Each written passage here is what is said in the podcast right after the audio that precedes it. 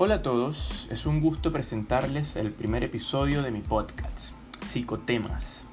En él estaré hablando de psicología en un lenguaje ameno para que todos podamos participar.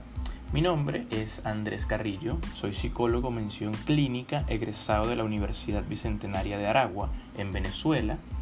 Tengo un diplomado en psicología criminal por la Universidad de Carabobo, también una universidad venezolana. Cabe destacar que soy venezolano. Mi trabajo final de grado para optar al título de licenciado en psicología fue referente a las adicciones, específicamente al alcoholismo. Muy bien, habiéndome presentado a mí, es momento de presentar adecuadamente el podcast. Psicotemas, como ya lo mencioné anteriormente, es un espacio dedicado a hablar de temas de psicología, pero en un lenguaje ameno, apto para todo público. El objetivo es brindarle a las personas herramientas psicológicas de calidad para que puedan afrontar y superar ciertas adversidades de su vida cotidiana, comenzando a tener una mejor calidad de vida, comportándose adaptativamente ante los retos que inevitablemente se presentan. Muy bien, comienzo este proyecto con un tema del que ya he hablado anteriormente, pero en un medio escrito. Escribí un artículo titulado No tengo amigos, posibles causas y qué hacer, así se titula este artículo. El texto está publicado en la web de Psicología y Mente, www.psicologiaymente.com. Fue mi primer artículo para esa revista y me pareció algo simbólico comenzar mi proyecto podcast con el mismo tema, así que vamos con eso. No tengo amigos, posibles causas y qué hacer. Consejos para dejar de sentirse solo y tener más amigos con los que compartir experiencias.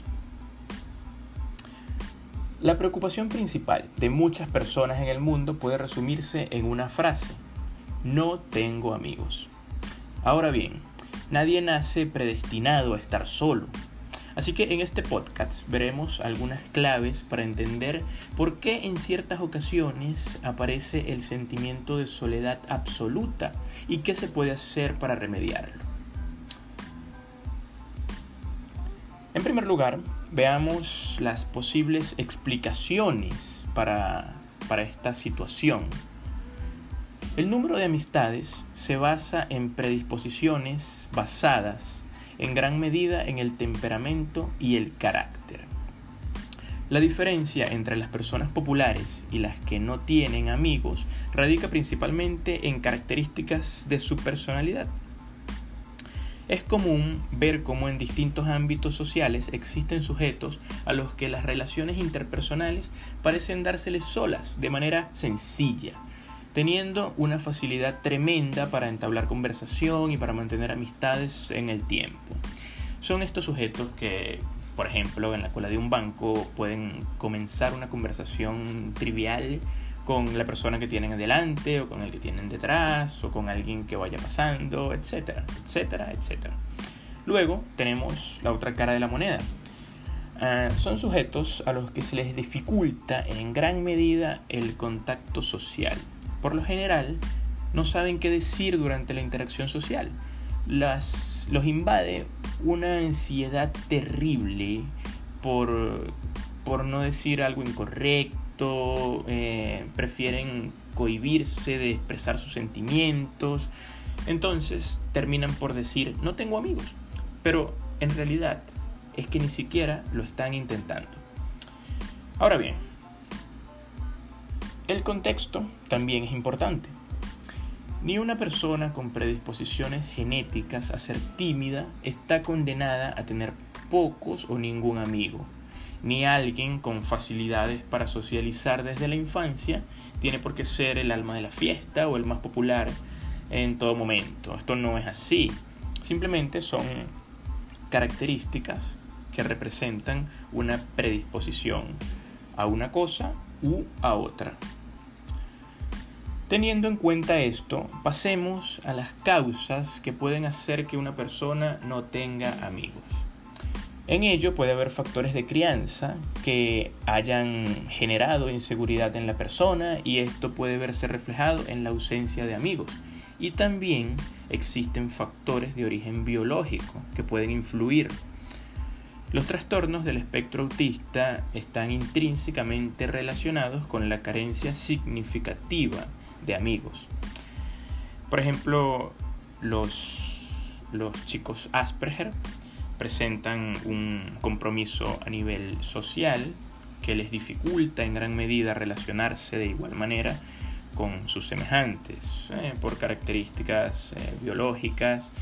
Ellos no, entienden muy bien lo que es el doble sentido, les cuesta eh, mantener conversaciones largas y duraderas, eh, no suelen improvisar mucho a la hora de conversar, etcétera, etcétera, etcétera. Esto es un tema que vale la pena hablar en, en, otro, en otro podcast de una manera más extendida.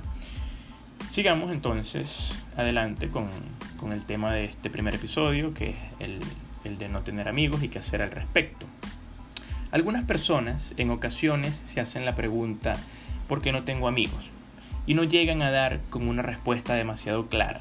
A continuación veremos las causas más frecuentes e intentaremos dar respuesta a, a los conflictos que se presentan en una persona o en otra y los cuales les complican el entablar relaciones de amistad.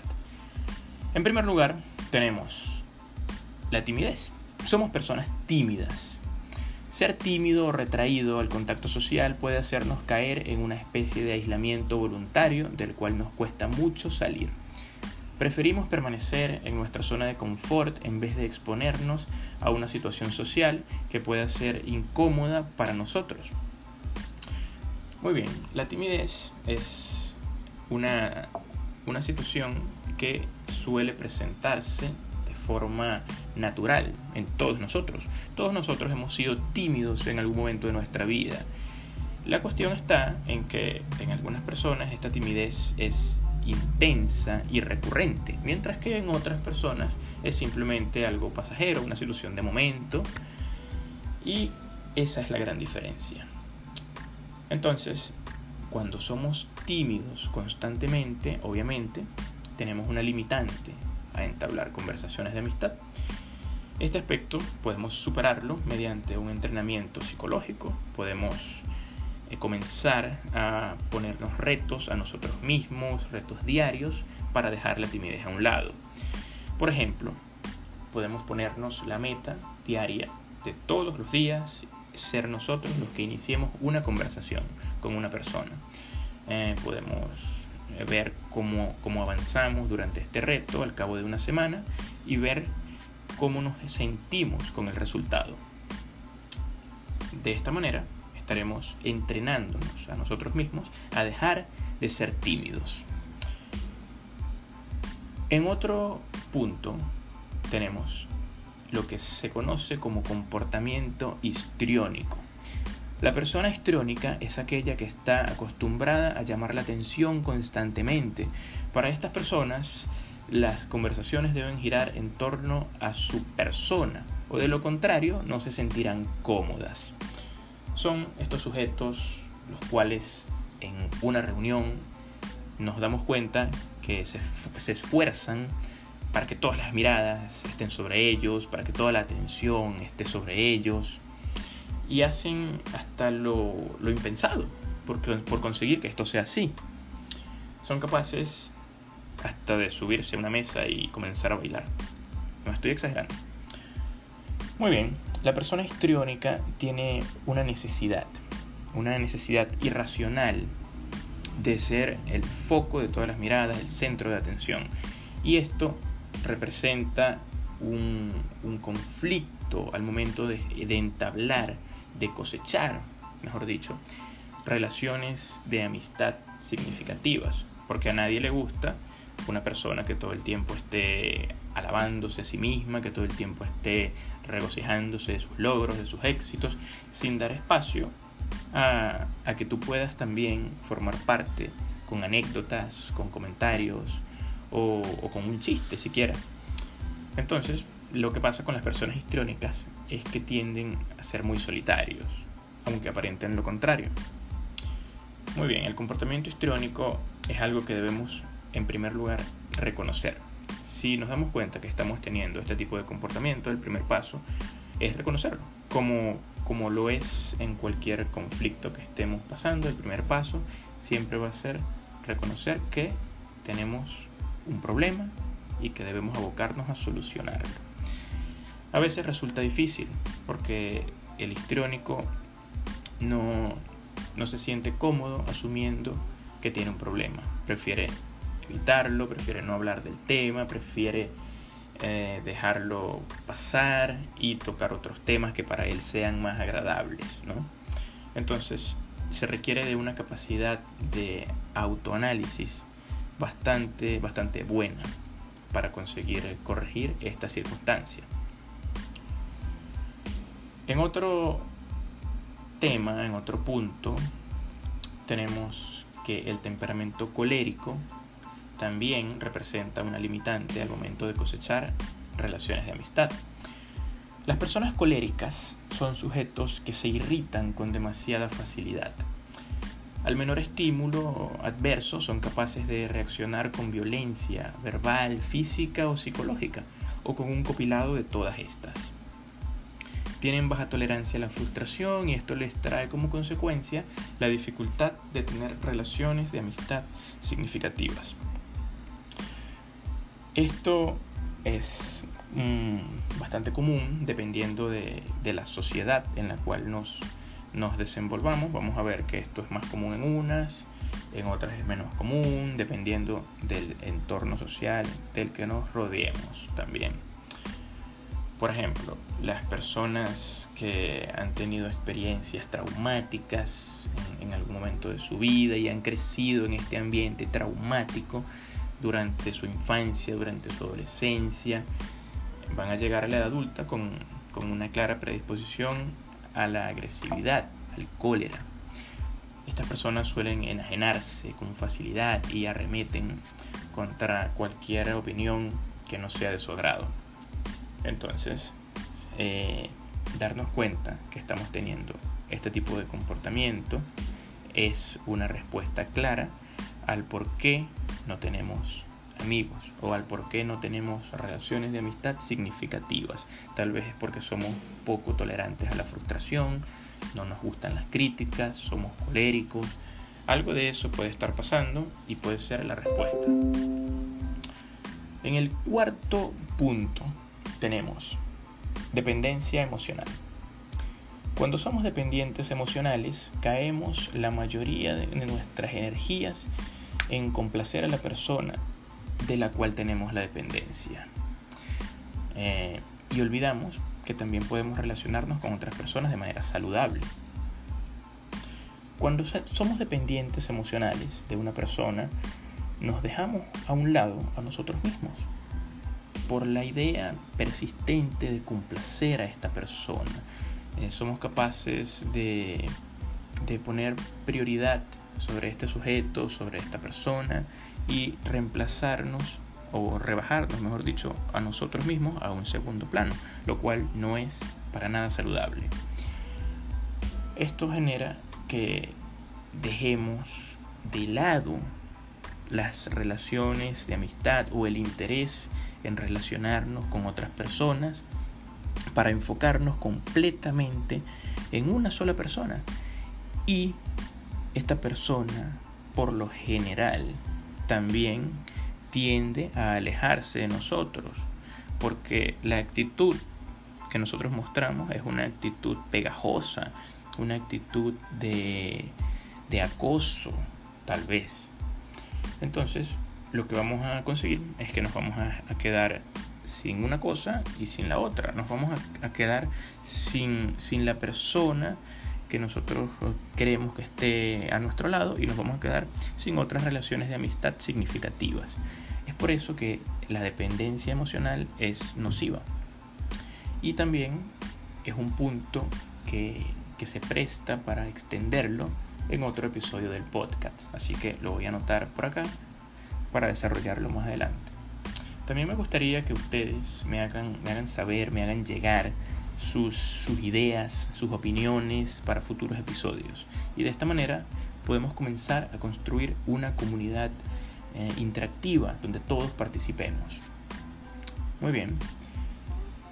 El quinto punto, el quinto y último punto por el cual una persona podría verse complicada al momento de generar relaciones de amistad es la mitomanía.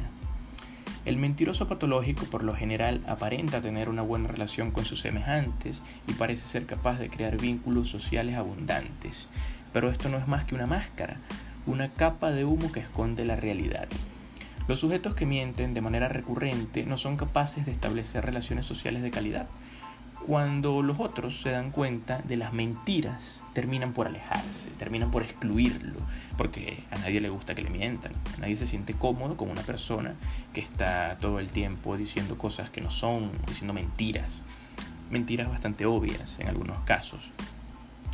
Entonces, eh, este sujeto termina al igual que el colérico, al igual que el, el, otro que mencioné hace un momento sí, el colérico, eh, termina aislado, termina en una, en una burbuja de soledad gracias a su, a su condición de mitómano. Ahora, esto requiere de tratamiento, requiere de una, una, serie de terapias para lograr superarlo. Es posible hacerlo, requiere de compromiso, pero se puede conseguir como lo he mencionado anteriormente y lo seguiré mencionando a lo largo de este podcast y de los otros que vienen, el primer paso es importante y es asumir que tenemos un conflicto, que tenemos un problema y que debemos dar el paso hacia la solución de este problema. Muy bien, habiendo dicho esto, pasemos a lo que sería las posibles soluciones, ¿no? ¿Qué hacer para no sentirse solo y ganar en amistades? Ahora que hemos visto las principales causas que pueden llevar a una persona a preguntarse ¿por qué no tengo amigos? Veremos qué podemos hacer para incrementar nuestro círculo social de manera saludable, estableciendo relaciones duraderas y de calidad. Cuando de amigos se trata, es importante tener en cuenta que lo que más importa es la calidad y no la cantidad. Insisto en esto y les pido que lo guarden como la frase del día. En términos de amistad, lo que más importa es la calidad y no la cantidad. Muy bien, entonces veamos un listado con algunos consejos prácticos pero efectivos para superar esta circunstancia de no tener amigos o de tener una dificultad para tener amigos. El punto número uno es encuentra las cosas que te unen con los demás. ¿Qué cosas tienes en común con los otros?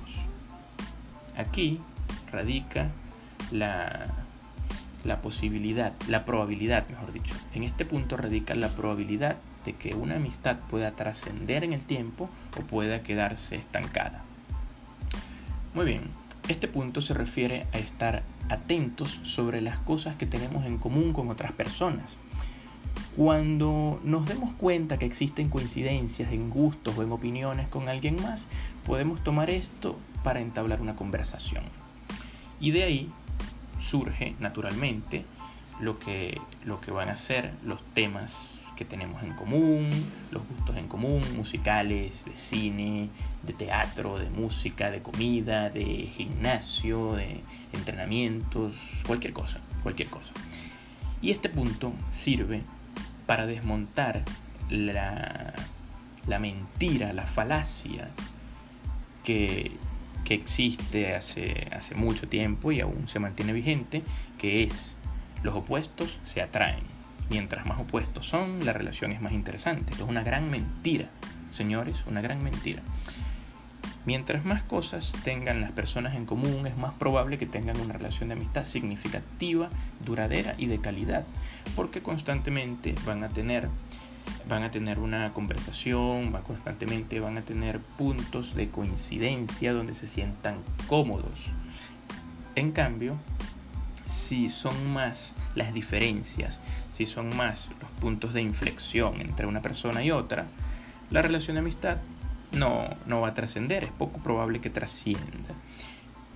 Y si las personas tercamente insisten en, mantener esta, esta relación de, de amistad o de romance, van a verse expuestos a situaciones incómodas constantemente, porque está bien que no coincidamos en todo, pero si tenemos demasiadas diferencias y sobre todo si las diferencias son, son trascendentales, son diferencias importantes, constantemente va a haber momentos de tensión, constantemente va a haber discusiones, constantemente va a haber peleas, incertidumbre, malas caras, va a ser un ambiente tóxico, que es un término que se está usando mucho últimamente, el tema de, tóxico.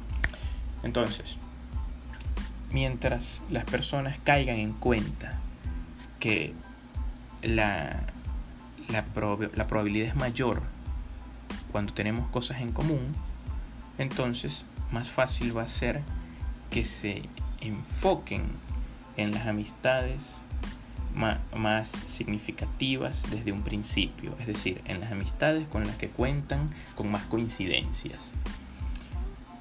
El segundo punto para comenzar a ganar en amistad es preguntar por los sentimientos y las emociones de los demás. Pregunta por sus emociones. Una vez que hemos sido capaces de entablar la conversación, es importante preguntar por las emociones del otro. Esto hace que el vínculo se consolide y nos ponga en vías de tener una relación de amistad duradera y de calidad. Cuando preguntamos cómo te sientes, cuando preguntamos cómo estás, cómo te ha ido, eh, cómo, llevas la separación con tu pareja, este tipo de cosas, estamos conectando con la otra persona de una manera bastante íntima, bastante emotiva, bastante emocional. Y esto hace que el vínculo se fortalezca mucho más. Porque en el tiempo en el que estamos viviendo, específicamente en este tiempo, la mayoría de las personas suelen fijarse o suelen darle prioridad a otro tipo de cosas, a cosas más materiales, a cosas más, eh, digamos, tangibles. Y lo intangible, los sentimientos, pasan por debajo de la mesa. Eh, no son muy tomados en cuenta, son infravalorados. Ok, si somos capaces de darnos cuenta de esto y somos capaces de evitarlo, dándole prioridad a las emociones y a los sentimientos, vamos a tener mejores relaciones de amistad. Así que los invito a que tomen nota de esto y comiencen a hacerlo. El punto número 3 se trata de mostrarse vulnerable. Muchas personas creen que mostrándonos vulnerables parecemos débiles o que mientras más vulnerables nos mostremos, más eh, débiles, más vergonzosos nos vamos a ver, cualquier otro adjetivo que usted quiera ponerle. Pero esto es, esto es mentira, esto es otro mito que, que vamos a desmontar en este podcast. Hay quienes creen que vulnerabilidad es sinónimo de debilidad pues nada más alejado de la realidad. Cuando tenemos una relación de amistad con alguien y confiamos en esa persona, ser vulnerables mostrando nuestros sentimientos ayuda a fortalecer ese vínculo. Es una señal de confianza que el otro identifica y valora. Es como, como un tesoro, un tesoro personal que estamos compartiendo con esa otra persona y el otro es capaz de darse cuenta de esto o debería darse cuenta de esto cuando le contamos a, un buen amigo que, nuestra pareja nos ha engañado y, nos ha roto el corazón, que nos sentimos débiles, que nos sentimos traicionados, nos estamos, nos estamos mostrando vulnerables.